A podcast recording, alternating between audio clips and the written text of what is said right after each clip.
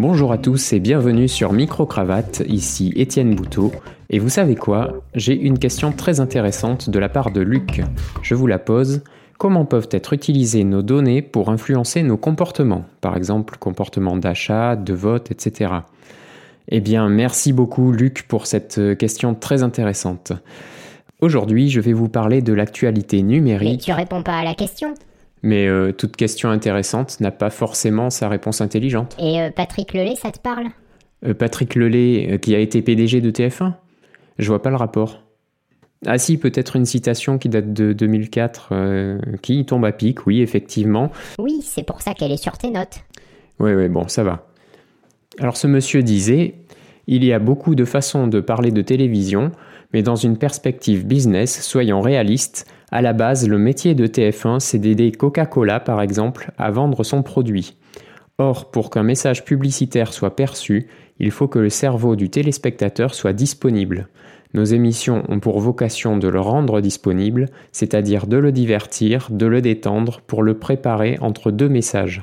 Ce que nous vendons à Coca-Cola, c'est du temps de cerveau humain disponible. Alors changez disponible selon votre préférence par hypnotiser, manipuler ou laver. Ça vous choque? Je vous relis la citation à la fin, vous verrez qu'elle prendra tout son sens. Et oui, je viens bien de vous parler de télévision, pas d'Internet et de données personnelles. Car si celle-ci joue un rôle important pour influencer nos comportements, la manipulation est bien le point central. Internet et ses acteurs n'ont rien inventé. Ils se sont basés sur l'économie de l'attention, un concept qui est apparu dès le début du XXe siècle, consistant à placer l'attention des personnes, consommateurs ou électeurs, au centre de l'économie.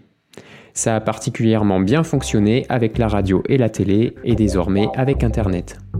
C'est sur ce principe que se base la phrase célèbre Quand c'est gratuit, c'est vous le produit. Le but est donc de capter l'attention des gens pour les exposer le plus possible aux messages à passer, les réseaux sociaux sont pour cela friands de polémiques, d'images qui attirent l'œil, de notifications et tout le bazar.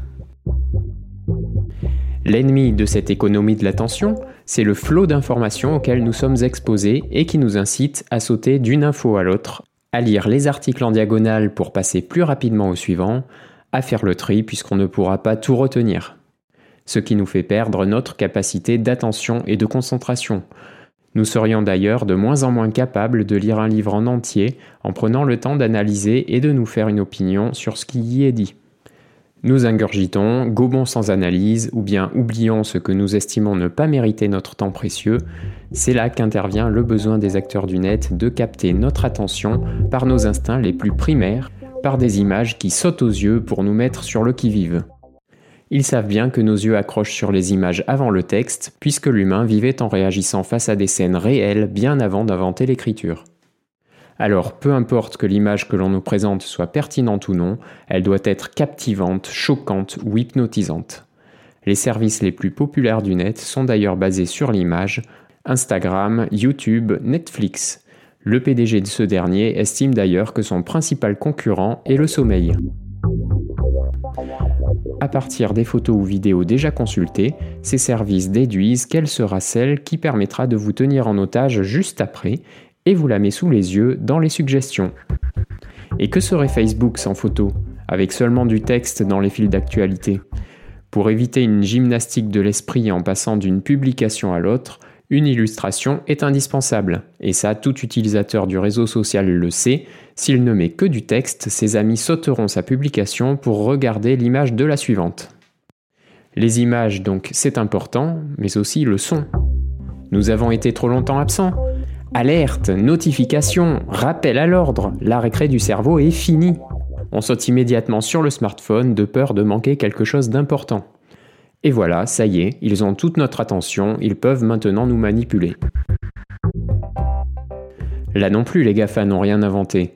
Ils se sont basés sur des techniques de manipulation qui ont toujours existé en les inculquant à leurs intelligences artificielles.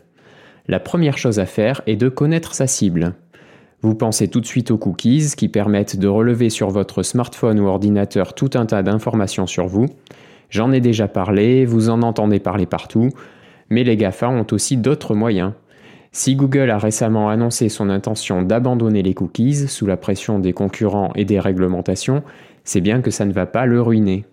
Même en ayant annoncé la création d'un remplaçant nommé Flock, qui ciblerait des segments de population plutôt que les personnes directement, il n'en tirera sûrement pas le même bénéfice, c'est sûrement qu'il peut s'appuyer sur autre chose. Connaître leur cible, c'est très facile. Certains GAFA ont mis en ligne des outils bureautiques et de gestion que nous alimentons en nous en servant. D'autres des outils d'achat et de divertissement. Par exemple, par un besoin de reconnaissance instinctif, nous désirons tout révéler au monde entier, ce qui est devenu d'une simplicité enfantine via les réseaux sociaux, qui n'ont plus qu'à piocher dans la mine d'or. Cette mine, ce n'est donc plus ici les cookies, mais la personne elle-même. Les clouds, agenda, maps, mails, outils collaboratifs ou publications Facebook produisent des tonnes de métadonnées, toutes ces petites informations qui tournent autour de notre activité, date, heure, lieu, contact, ou bien mention j'aime sur un produit ou la publication d'un ami, à partir desquelles des statistiques sont créées, recoupées et analysées par les intelligences artificielles. Régulièrement, Facebook lance des études statistiques visant à connaître le comportement de ses utilisateurs. Si bien qu'en 2015, à la suite de l'une d'elles, le réseau social a estimé que son algorithme était, je cite, meilleur juge des personnalités et dispositions humaines que les amis, parents et conjoints. Ce test consistait à soumettre un questionnaire à des volontaires et de voir qui, de l'algorithme ou de l'entourage, prédirait le mieux les réponses données. L'algorithme gagnait bien souvent en se basant seulement sur la connaissance des mentions j'aime qu'avaient données les volontaires sur Facebook. De nombreux autres tests sont régulièrement menés sur les utilisateurs du réseau social, parfois secrètement puis révélés, en modifiant leur fil d'actualité pour constater l'impact sur leur état émotionnel et leur comportement.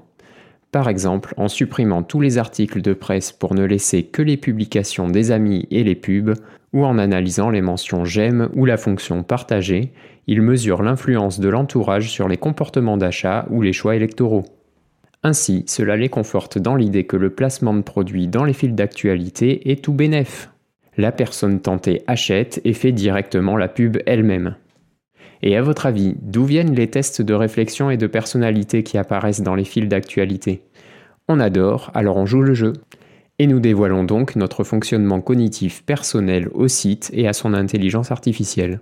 Alors Euh, on fait une petite pause Ah, alors Martine a décidé qu'on faisait une petite pause, alors j'en profite pour vous parler des coulisses de Microcravate. C'est un plaisir de mener ce projet pour vous informer sur les données personnelles, mais la réalisation du podcast me coûte du temps de recherche, de rédaction, d'enregistrement, des sous pour le matériel et l'hébergement.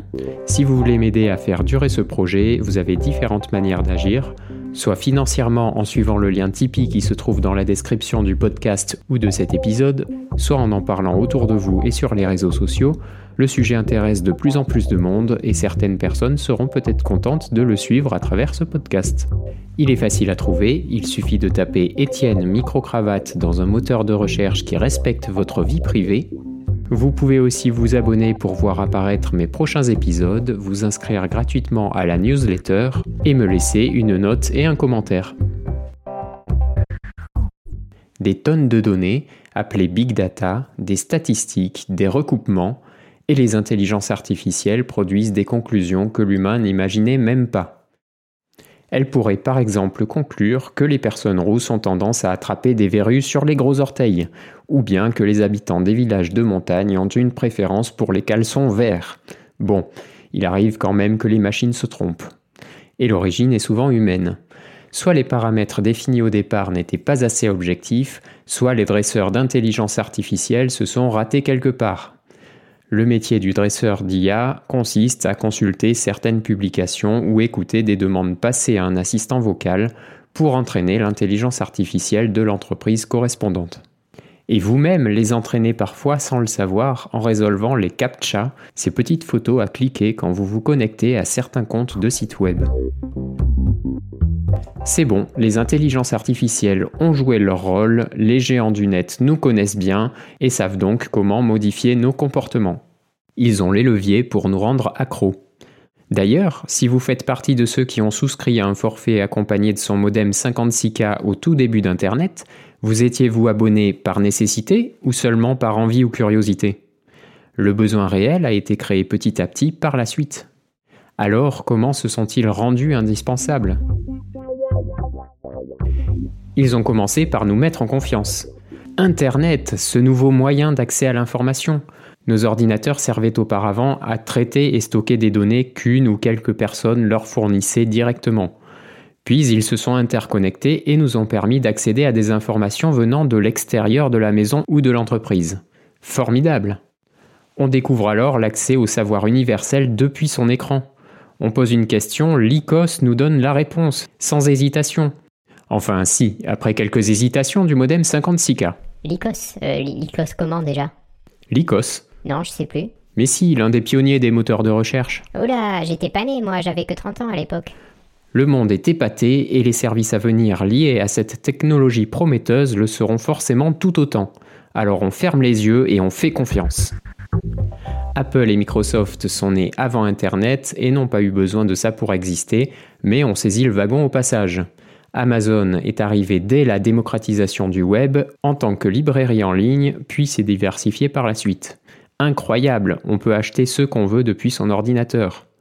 Google se présente, haut en couleur, peu de temps après, et donne un coup de jeune et rapidement de la puissance au moteur de recherche. Facebook apparaît un peu plus tard pour populariser les réseaux sociaux d'une manière particulièrement ludique. À côté de ces géants grandissants, Wikipédia, plus modeste car non commercial, nous a tout de même réellement épatés. Cette encyclopédie gigantesque s'est popularisée notamment grâce à une excellente indexation par Google. Les services prometteurs que l'on attendait sont arrivés, alors gardons les yeux fermés et notre confiance inconditionnelle. De nouvelles techniques de manipulation, déjà utilisées dans le domaine des jeux vidéo et du jeu en général, interviennent alors. Euh, bon, oui, je pars désinstaller les jeux de la tablette, hein. La première est l'aspect ludique.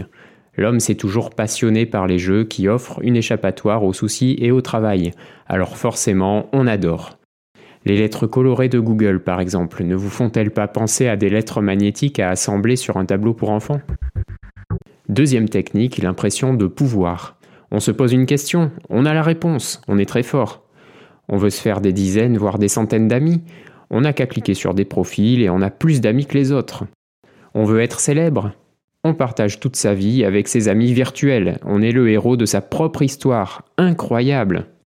Troisième technique, la satisfaction immédiate. On veut, on a. Les claviers et les souris, c'est trop dur à utiliser, et puis c'est un peu vieillot à force, il faut le dire. Alors voilà, les écrans tactiles, on n'a plus qu'à poser le doigt pour agir. N'oublions pas que l'on est un consommateur avant tout. S'ils veulent qu'on achète, il va falloir simplifier le processus. D'accord, les moyens de paiement renseignés une fois sont enregistrés. Les fois suivantes, nous n'avons plus qu'à poser le doigt sur l'objet qui nous plaît pour alléger notre porte-monnaie. Et quatrième technique, l'addiction. On n'a pas fini de consulter une publication, une vidéo, un article, une image, les suggestions bien ciblées déboulent et nous tiennent en haleine. Leur contenu est bien souvent de piètre qualité, ne nécessitant que des réflexions faciles pour que l'on ne décroche pas. Mais lorsqu'on n'en peut plus ou que l'on doit vraiment passer à autre chose, notification. Un tel a publié quelque chose. Incroyable. Il faut que je regarde, c'est peut-être important. Si les autres le savent avant moi, je suis fichu. Et nous tombons dans le désir de compétition qui est aussi l'un des principes fondamentaux du jeu. Je disais tout à l'heure que dans le flot continuel d'informations, nous n'avons plus assez de temps pour analyser chacune d'entre elles. Nos capacités d'attention et d'analyse sont accaparées et affaiblies. Les téléphones intelligents rendent rarement les gens plus intelligents. Demandez à un enseignant qui a commencé avant l'an 2000 si le contenu des copies de devoirs à la maison était de meilleure qualité qu'aujourd'hui. Il vous répondra pas forcément, mais aujourd'hui c'est souvent du copier-coller de Wikipédia. Ce comportement, certainement imputable à la totalité d'entre nous, prive d'entraînement nos facultés d'imagination et de raisonnement logique. Il est similaire à un travail de groupe, les résultats globaux sont meilleurs, mais la progression individuelle est ralentie. Nous devenons alors plus dépendants des points de vue extérieurs et ne pouvons plus que leur faire confiance. Faire confiance aux GAFA quand on pense qu'ils servent du contenu différent selon l'individu? Votre recherche Google sur la miche dorée obtiendra un résultat différent de votre voisin. L'un, amateur de pain, tombera sur l'adresse d'une boulangerie, l'autre verra apparaître une femme bronzée ayant perdu beaucoup de vêtements. Oh, moi j'obtiens une cabane avec des notes. Qu'est-ce qu'elle a tapé? La, la miche, pas la niche, est dorée en un seul mot. Ah Mais avant même qu'il soit question de résultats, les sites nous imposent leur manière de penser. Twitter nous oblige à nous exprimer en moins de 280 caractères. Les sites, en général, établissent des paramètres par défaut et définissent une interface qui nous pousse à réaliser certaines actions, comme l'achat ou le clic sur un bouton donné. Il existe d'ailleurs un métier pour mettre cela en place qui s'appelle l'UX Design. On parle en français d'expérience utilisateur. Et les pop-up de gestion de cookies à l'arrivée sur les sites. On peut accepter très facilement l'utilisation des cookies en un clic, quand il en faut parfois 60 pour les refuser tous. Nous ne pouvons pas effectuer cette démarche sur tous les sites visités, alors nous finissons par tout accepter. Contraint d'accepter, ça sonne mal, non? Au final, on se dit que ce n'est pas si grave puisqu'on ne constate pas de désagrément immédiat, on oublie et on accepte sans réfléchir. Et un peu en marge d'Internet, vous connaissez ou avez au moins entendu parler du logiciel de présentation PowerPoint. Combien de temps perdu et de réunions d'entreprise gâchées à cause d'un raisonnement du présentateur formaté de la manière dont Microsoft l'entend? Le cercle vicieux est bouclé, nous étions confiants de notre plein gré, puis manipulés, hébétés, pour ne pas dire abrutis, et dépendants et à nouveau confiants mais de force. Bref, nous sommes brain hackés, selon le terme de Tristan Harris, ancien expert comportemental chez Google. En français, notre cerveau est piraté, nous sommes réceptifs. C'est prêt, les annonceurs n'ont plus qu'à passer à table. L'attention captée par les choses moyennement intéressantes va être captivée par la publicité, la propagande ou la campagne aux élections de je ne sais quoi. Pour terminer, comme promis, je vous rappelle la citation de l'ex-PDG de TF1 pour qu'un message publicitaire soit perçu, il faut que le cerveau du téléspectateur soit disponible. Nos émissions ont pour vocation de le rendre disponible, c'est-à-dire de le divertir, de le détendre pour le préparer entre deux messages. Ce que nous vendons à Coca-Cola, c'est du temps de cerveau humain disponible. Alors oubliez de temps en temps votre smartphone dans un coin et prenez soin de votre cerveau et de vos données. Salut